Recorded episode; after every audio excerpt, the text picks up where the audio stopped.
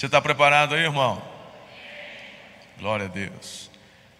Que bebezada bonita, hein, pastora Ana? Meu papai, que coisa linda. Deus é bom. Irmão, se prepara porque essa pandemia o pessoal ficou bastante em casa, vai ter bastante neném nascendo ano que vem. Aleluia. Olha aí. Tem um texto da palavra de Deus que eu amo muito, gosto demais. De tempos em tempos vocês me vêm pregando nesse texto, relembrando, trazendo aplicações. Eu quero falar sobre a restauração da esperança, mas o texto em questão é um texto muito conhecido, onde uma experiência linda do profeta Eliseu com a sunamita. E ano passado preguei né, eh, nesse texto e fui muito claro quando para para esse domingo que antecede o Natal também compartilhar com vocês. Tem tudo a ver com o ano que tivemos, tem tudo a ver com o que Deus quer fazer. Então, eu quero convidar você a orar comigo e nós já vamos meditar na palavra. Pai, nessa manhã nos alegramos por essa comemoração, Senhor, por conta do Natal e obrigado Obrigado por celebração tão inspiradora, obra do teu Espírito Santo em nós. Obrigado. Recebe, Jesus, toda honra e glória. E agora vamos estudar tua palavra e receber estes apontamentos. Pedimos que o Senhor venha, pedimos pela ação dos anjos do Senhor em favor dos teus filhos, pedimos que venha sobre nós a profecia, a palavra do conhecimento venha a inspiração, a revelação, ó Deus, tudo aquilo que é do Teu Espírito, precisamos, queremos sair daqui edificados, tomados pelo Senhor. Esconda-me atrás da cruz de Cristo, importa que Ele cresça, que eu diminua, é a minha oração em nome de Jesus. Amém. Eu quero que você leia comigo, abra sua Bíblia em 2 Reis, capítulo 4, você vai ler apenas o versículo 26 a parte B que nós vamos projetar aí. E depois eu vou parafrasear ou narrar o texto em questão. Agora você pode ler comigo, vamos junto, vai lá. Está tudo bem com você? Está tudo bem com o seu marido e com o seu filho? Ela respondeu: Está tudo bem. Qual foi a frase que eu falei para vocês repetirem desde o início da pandemia. Está tudo bem com a minha alma. Bem, eu vou parafrasear, porque a história é relatada a partir do versículo 8 e vai até o versículo 37. Tá bom? Então eu vou, para, eu vou narrar para a gente ganhar tempo aqui e você pode meditar e ler em casa. É um texto longo. O profeta Eliseu você conhece bem. E ele sempre passava pela região de Sunã. E essa mulher, que era uma mulher rica, sempre, quando olhava o profeta, o convidava para comer em sua casa. O profeta ia, tomava a sua refeição. E certa vez a sunamita falou para o marido: Vamos fazer um quarto aqui no elevado para o homem de Deus. Um quarto, vamos fazer uma escrivaninha, um lugar para ele ficar. E todas as vezes que o profeta passava por aquele lugar, ele, ele tinha então um ponto de apoio, ele dormia ali, se alimentava ali, e é essa atitude de amor da sunamita toca o coração do profeta. E aí o profeta chama o ajudante dele, o Geazi, e diz assim: O Geazi, eu tenho que fazer alguma coisa por essa mulher? Perceba que a sunamita, ela não quer barganhar barganhar, ela não faz nada pensando em troca, simplesmente brota do coração dela o sentimento de fazer algo pelo homem de Deus, e ela sente este apontamento da parte de Deus, e ela faz de livre, espontânea vontade, mas querido, quando você semeia na casa de Deus, aqui eu já não estou parafraseando, já estou fazendo uma aplicação, tá? É, quando você semeia na obra de Deus, nos propósitos de Deus, naquilo que Deus coloca no teu coração, é impossível você não colher nada. E aí, o que, que acontece? O profeta fala para o Geazi: Eu tenho que fazer alguma coisa. E aí, ele vai até a mulher, até a sunamita, pastor Alfeu, e, e, e fala assim: pergunta, o, o Geazi, pergunta para ela se ela precisa de alguma coisa, porque o, o Eliseu era um camarada muito bem assim, relacionado. Pergunta se ela quer que, que eu apresente alguma causa dela perante o rei, perante o comandante do exército. E aí o Geazi pergunta e a sunamita, ei, estou tranquilo, aqui a gente está de boa. E a Bíblia fala que ela era rica, o marido era rico, tipo assim, a gente tem um bom relacionamento, está tudo certo, tranquilo, obrigado, viu? Mas não precisa de favor nenhum, não. Aí o Eliseu recebendo essa notícia de volta, ele ainda falou: não, mas alguma coisa tem que acontecer. Há um apontamento de Deus no coração de Eliseu. E aí o, o, o Geazi fala: ela não tem filho. É o Geazi que percebe. E ele faz uma constatação: assim, ela não tem filho e o marido já é velho. Tipo assim, é, se a gente for analisar friamente a, probabilidade do negócio aí dar certo, tipo, se até agora não teve, não é daqui para frente que vai ter, Eliseu, porque o homem já está velho. Varão fala assim: Eu ainda estou na pegada. Fala aí, varão. Isso, você está na pegada, varão. Você está na pegada. A gente está aí, isso aí. Aí, olha que interessante: o Eliseu vai até a mulher e fala: Daqui um ano você está com o filho no colo. Meu Deus, essa mulher falando: Não faz isso com a tua serva, não. Poxa vida, estou te tratando tão bem. Quando ela responde assim, ela já está, na verdade, expressando uma angústia, uma frustração. Porque naquela época, uma mulher não ter filho, ela ficava à mercê, porque se o marido morresse, que situação triste, irmão. Eram os filhos que cuidavam. Lembra de Jesus na cruz? Olha para João e diz: Eis aí a tua por quê? Porque os irmãos de Jesus até então não haviam se convertido. Depois se converteram, inclusive Tiago, ele acaba escrevendo a carta, a carta de Tiago é o irmão de Jesus. Mas até então não.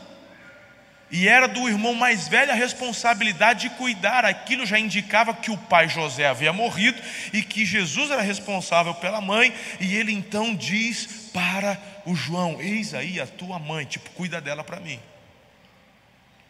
Então você imagina a sunamita nessa angústia. Eu já estou aqui, é, né, um marido já velho, não tenho filho. É claro que eu quis ter um filho, quero ter um filho, mas eu já superei. Tipo, eu perdi as esperanças, eu já chorei, eu já sofri, e agora?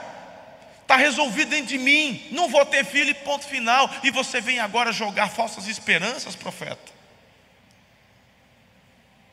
O profeta, meu irmão, ele está ali, ó. Ele diz: daqui um ano você está com um filho no colo. Mas do jeito que o profeta falou, aconteceu. No ano seguinte estava lá a sunamita, coisa linda, coisa maravilhosa. E o profeta tem nada a ver com isso, só glorificando a Deus e de boa.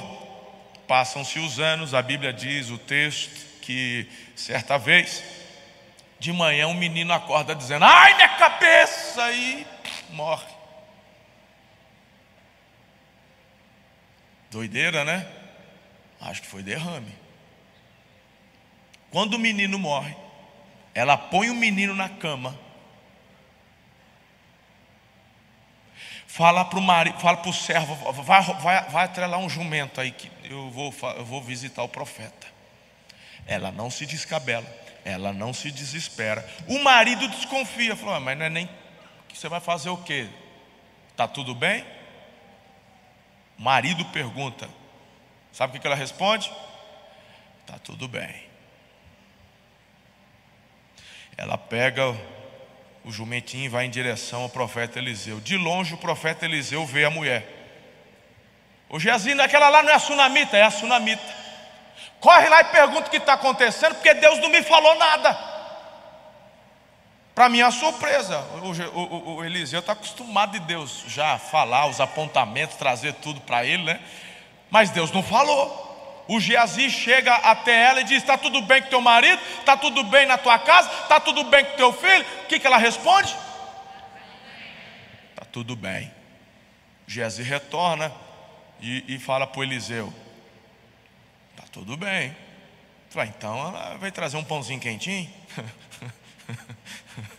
que deve ser comida então. Quando ela chega na frente do Eliseu, a Bíblia diz que ela se joga nos pés de Eliseu. Quando ela se joga nos pés de Eliseu, o Geazi tenta tirar ela, o Eliseu fala: Ei, deixa ela. Deixa ela. E ela chega no Eliseu e fala: Por acaso eu te pedi alguma coisa? Uh, é, eu sei que de vez em quando chega as ovelhas achando que. Ah, vá, rapaz, presta atenção, se emenda. E ela chega para o Eliseu e fala: Eu te pedi alguma coisa? Agora o menino está lá morto, em cima da. Botei no teu quarto, inclusive, você quer saber? Está na tua cama.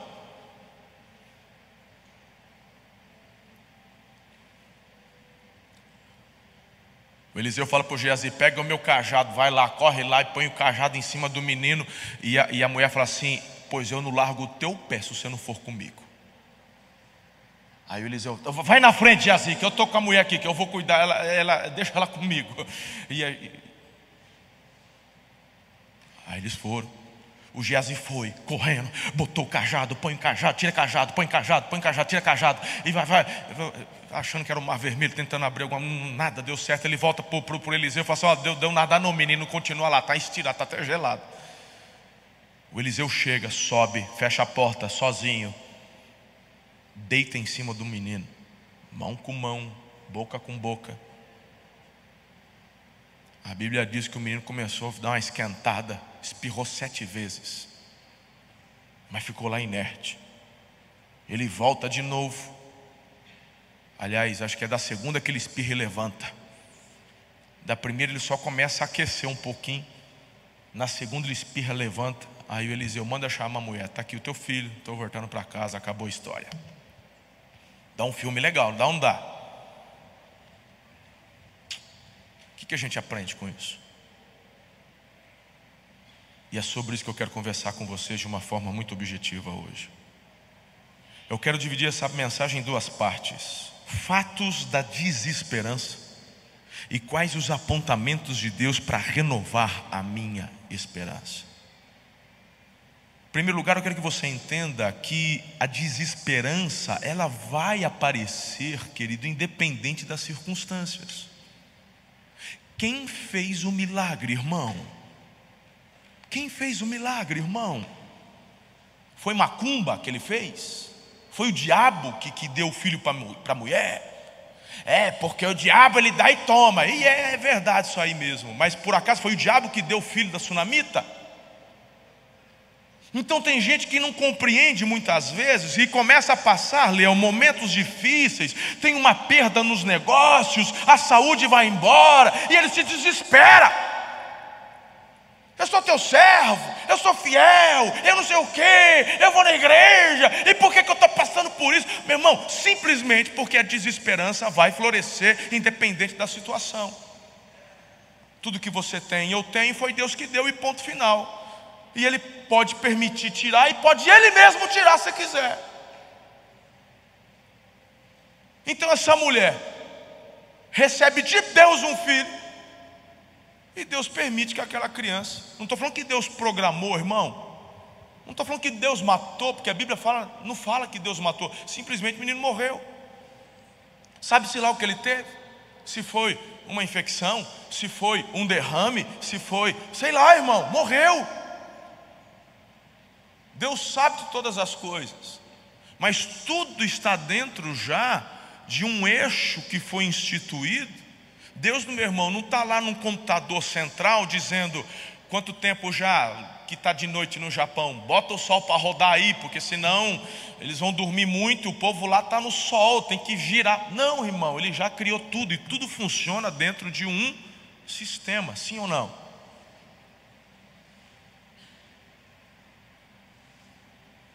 Quando você nasceu, teve um ajuntamento, uma mescla de DNA, de um monte de coisas. Você herdou um monte de doença do seu pai, da sua mãe, que você nem imagina, você nem sabe. Você nem sabe, irmão. E não foi Deus que botou em você isso aí. Está aí. Quando eu fiz, estava estudando, eu fiz uma, uma matéria na faculdade em Campinas, de biologia E o doutor lá dizendo, falou assim, não tem ideia. Tem um monte de coisa aí dentro só esperando um gatilho. Câncer é uma doença maldita. A maioria de vocês, de nós,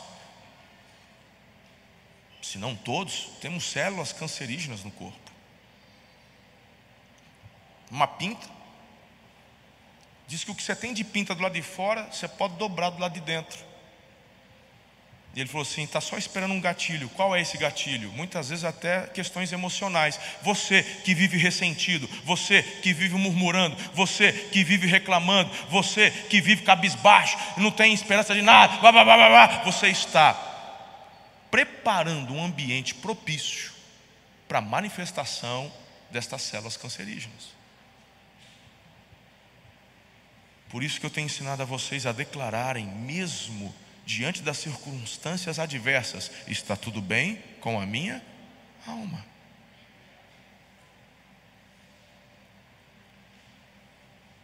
Guarde isso. Com relação à desesperança, eu entendo também que boa índole, bons relacionamentos, não vai garantir a você e a mim plena satisfação, irmão.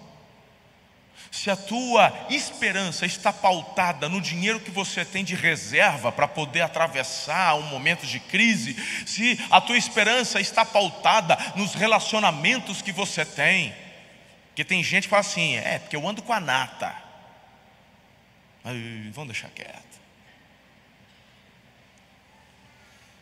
Se você acha que bons relacionamentos livram você de situações difíceis, você está equivocado.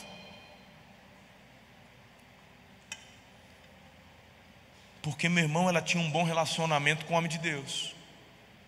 Ela faz um quartinho para o homem de Deus, ela dá comida para o homem de Deus. E de repente ela poderia pensar assim: eu estou imune a problemas porque o Eliseu dorme na minha casa. Aí tem gente que fala assim: eu estou imune porque eu tenho o WhatsApp do pastor Marcelo. Eu, ligo para ele a hora que eu quiser. Bobinho, sabe de nada. Aí esse pessoal, meu irmão, toma na cabeça, a frustração toma conta. Porque não tem ideia de como é que a coisa funciona, tem que ler Bíblia. Tá bom, irmão? Tem que entender de caráter de Deus. O que mais eu entendo sobre isso? Que sem Deus a expectativa de melhora é ilusória. O menino ficou lá com dor de cabeça, gritando. A Bíblia fala que ficou até o meio-dia. Morreu no colo da mãe. Morreu no colo da mãe. O que mais eu aprendo com relação à desesperança? Que o altruísmo, o autocontrole, não vão atenuar a dor desta desilusão. Ela, quando vê que o menino morreu, ela até segura a onda. O marido, o que, que aconteceu? Está tudo bem. Falou, nossa, essa mulher é, é mulher de gelo. Essa mulher tem um autocontrole impressionante. Se fosse eu, eu estava gritando, estava desesperada. Que controle. Mas ela não tem controle coisa nenhuma. Quando ela vê o profeta, ela se joga. Mas vamos falar um pouquinho sobre isso daqui a pouco que mais? Chega de falar de desesperança, vamos falar da renovação, da, da renovação dela, amém? Você está junto comigo aqui? É desse jeito que nós vamos encerrar o nosso 2020, com a esperança renovada, olhando para coisas maiores e melhores que está diante dos nossos olhos, ou que estão diante dos nossos olhos. Pastor, mas eu não estou enxergando nada, mas com os olhos da fé você pode ver, querido. Como que se dá a restauração da esperança, pastor? Primeiro, o renascimento da esperança é gerado numa decisão interior. Porque, querido, no versículo 20 diz: Verei o homem de Deus. Por que, que ela faz essa analogia? Porque ela já não tinha esperança de ser mãe. Quem renova a esperança da maternidade foi o profeta. E quando ela perde então agora o filho, ela faz o elo de ligação. Eu preciso buscar aquele que lá atrás me renovou a esperança. Certamente ela será renovada novamente. É um ato de fé. A decisão dela é pautada na fé. Por isso que a Bíblia nos dá a oportunidade ou a autorização de olharmos para o passado diante de uma única situação. Você não olha para o passado para reclamar, você não olha no passado para murmurar, você não olha no passado para comparar, você olha no passado para celebrar. E Deus diz assim: Vede com que mãos fortes, mãos fortes os livrei.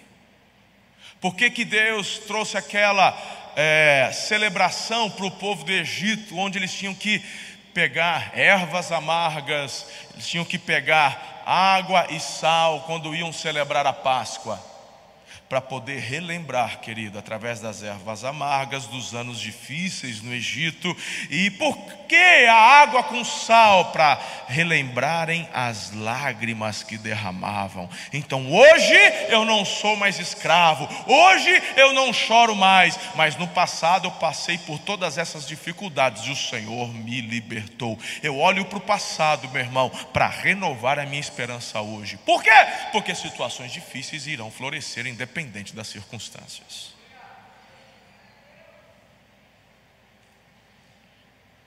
É a vida. Bem-vindo à realidade. Na vida você tem momentos de tranquilidade, momentos de abundância, mas você tem momentos também onde vai derramar suas lágrimas. Então, querido, em nome do Senhor, o renascimento é gerado na decisão qual situação difícil você está enfrentando hoje? Relembre aí, qual é?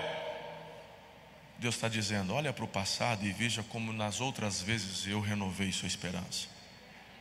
Se você está aqui, irmão, é porque o Senhor te sustentou até aqui. E Ele vai continuar te sustentando. Alguns irmãos acabam sendo diagnosticados com Covid e alguns deles me ligam, mandam um recado ou mandam através do, das mídias da igreja. E muitas delas falam assim: Eu não estou sentindo nada, mas eu estou morrendo de medo. Falo, Olha para o passado e veja como Deus já te livrou tantas outras vezes. Da mesma forma que Ele te restaurou lá, te restaura hoje.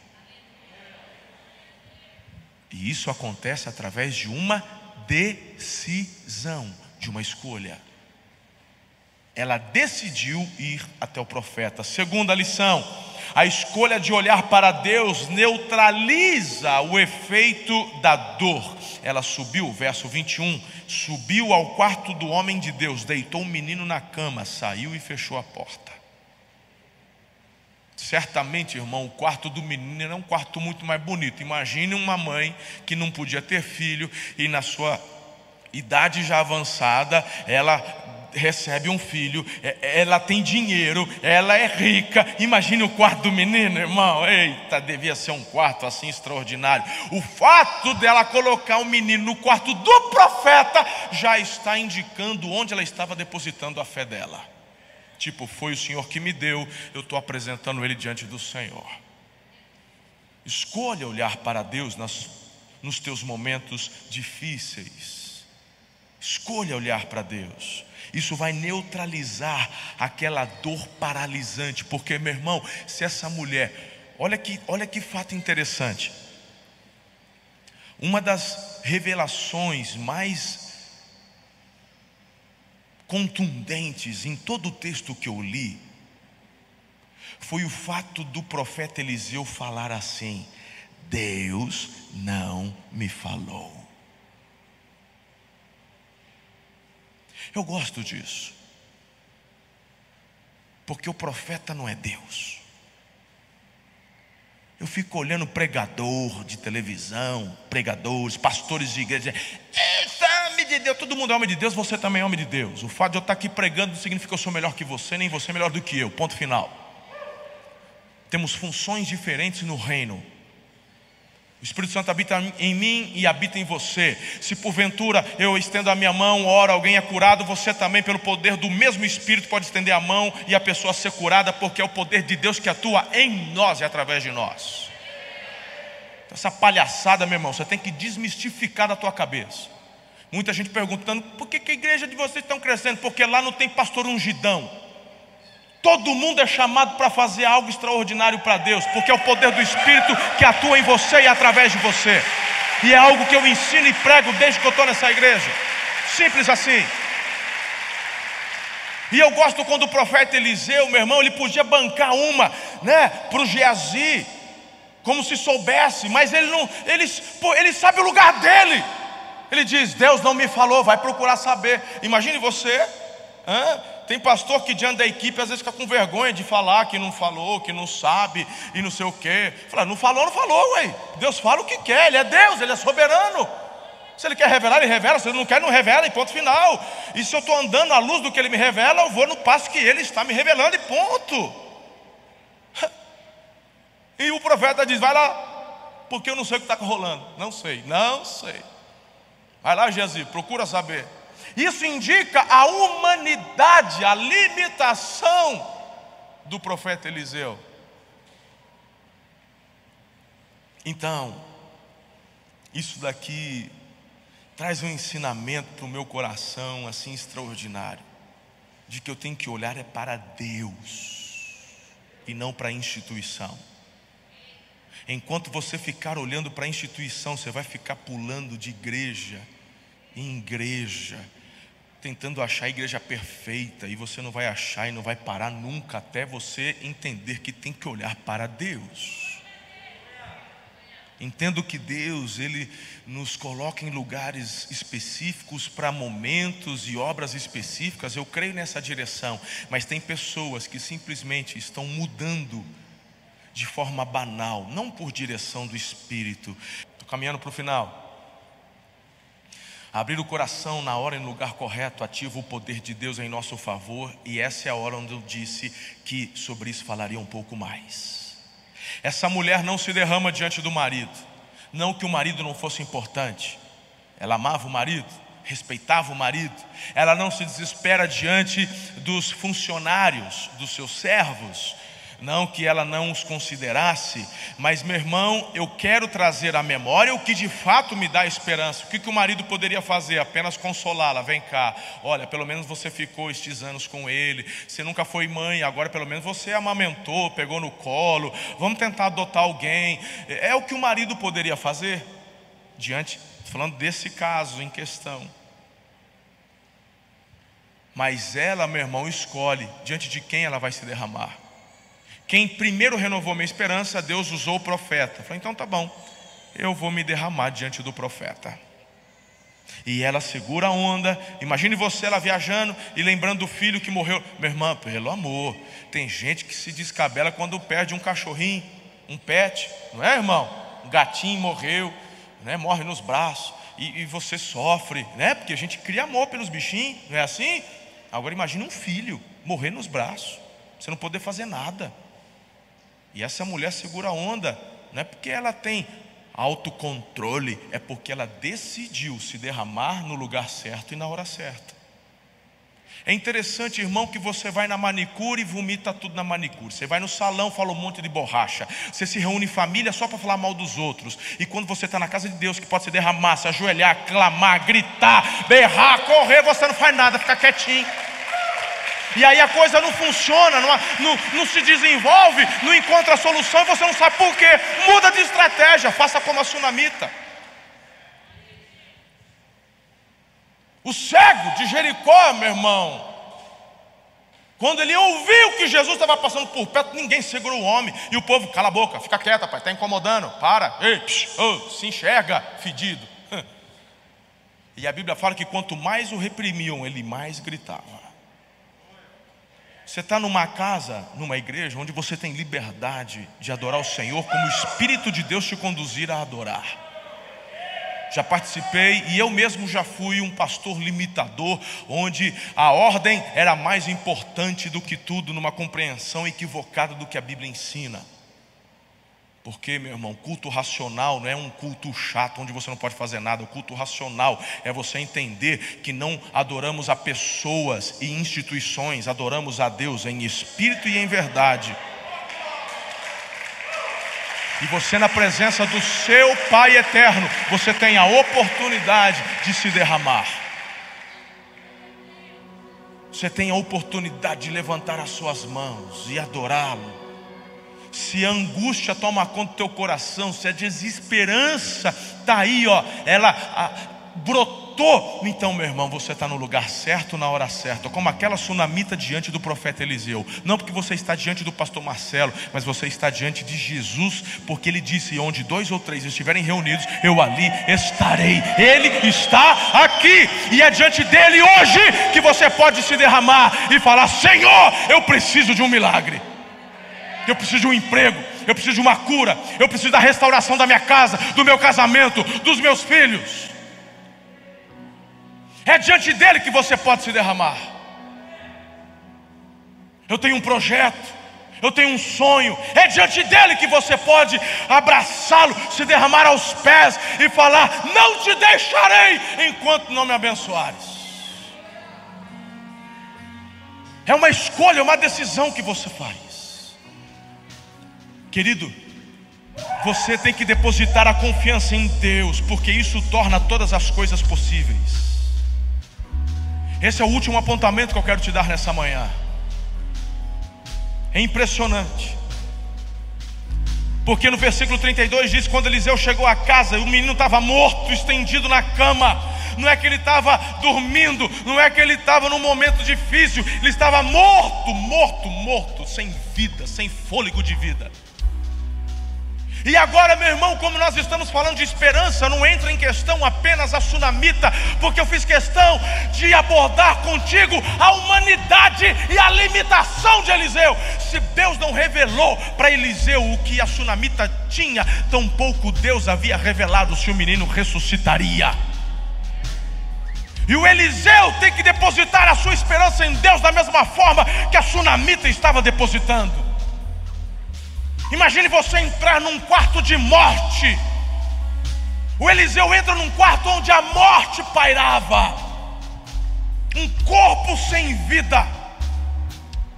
E o Eliseu, diante daquele corpo, ele tinha que tomar uma decisão: voltar para a mãe e falar de fato, ele morreu, ou então se derramar diante de Deus e declarar a transformação daquela situação. Ele também tomou uma decisão e fez uma escolha, como a sunamita também fez. É a decisão que você tem que tomar hoje. Eu não sei quais são as circunstâncias. Eu não sei quais são os momentos difíceis, quais são os impossíveis que estão diante dos teus olhos, na sua casa, no seu trabalho. Eu não sei, mas eu sei de uma coisa: se você, como a sunamita, se derramar, se você, como Eliseu, se derramar, você verá a glória de Deus. A palavra nos diz que, num primeiro momento, o Eliseu não vê muita coisa, o corpo simplesmente começa a ficar quente. E aí, meu irmão, você está diante de uma nova tomada de decisão. Retornar para a Sunamita e falar: Olha, ele não está completamente curado, mas o coração voltou a bater. Porque se o corpo aqueceu, pastor Alfeu, é porque o sangue voltou a circular. Ele estava diante de uma outra decisão, tipo, olha, não é o perfeito, mas está bom. Pelo menos você vai cuidar dele. Ele vai ficar em estado vegetativo. Ele não vai falar, ele não vai andar, ele não vai fazer nada. Mas pelo menos você vai ter ele para o resto da vida. Você vai poder cuidar dele. Não está bom, Suramita? Já é alguma coisa. Nem passa pela cabeça do Eliseu isso. Porque quando ele vê o apontamento da parte de Deus, que Deus já começou a fazer algo, uma certeza toma conta do profeta: Deus vai completar o que começou. Jesus, certa vez, foi curar um cego e perguntou para o cego: O que, que você está vendo? Eu não via nada, mas agora estou enxergando como se fosse homens ou árvores como homens andando. Jesus falou: Vem cá, nós vamos orar de novo porque eu não eu não estou contente com isso não. Você vai sair daqui perfeito. Deixa eu te dizer uma coisa: renovar a esperança é não se conformar com o caos, mas é profetizar a vida sobre o caos. E você não vai parar de fazer isso até que esteja da forma como Deus colocou no teu coração para que seja. Sobre a tua descendência, sobre a sua família, sobre a sua saúde. Em nome de Jesus. É desse jeito que você vai terminar o seu ano. Ai, pastor, eu achei que hoje ia ter uma mensagem de Natal. Você quer mensagem de Natal mais poderosa do que renovar a esperança, irmão? Jesus veio ao mundo para renovar tua esperança, aleluia. Não há nada mais poderoso para a humanidade saber que Deus é aquele que transforma momentos difíceis no melhor momento da sua vida. O choro pode durar uma noite, mas a alegria rompe pela manhã. Pode durar um ano inteiro, mas no 2020 Deus vai trazer sorriso ao teu rosto.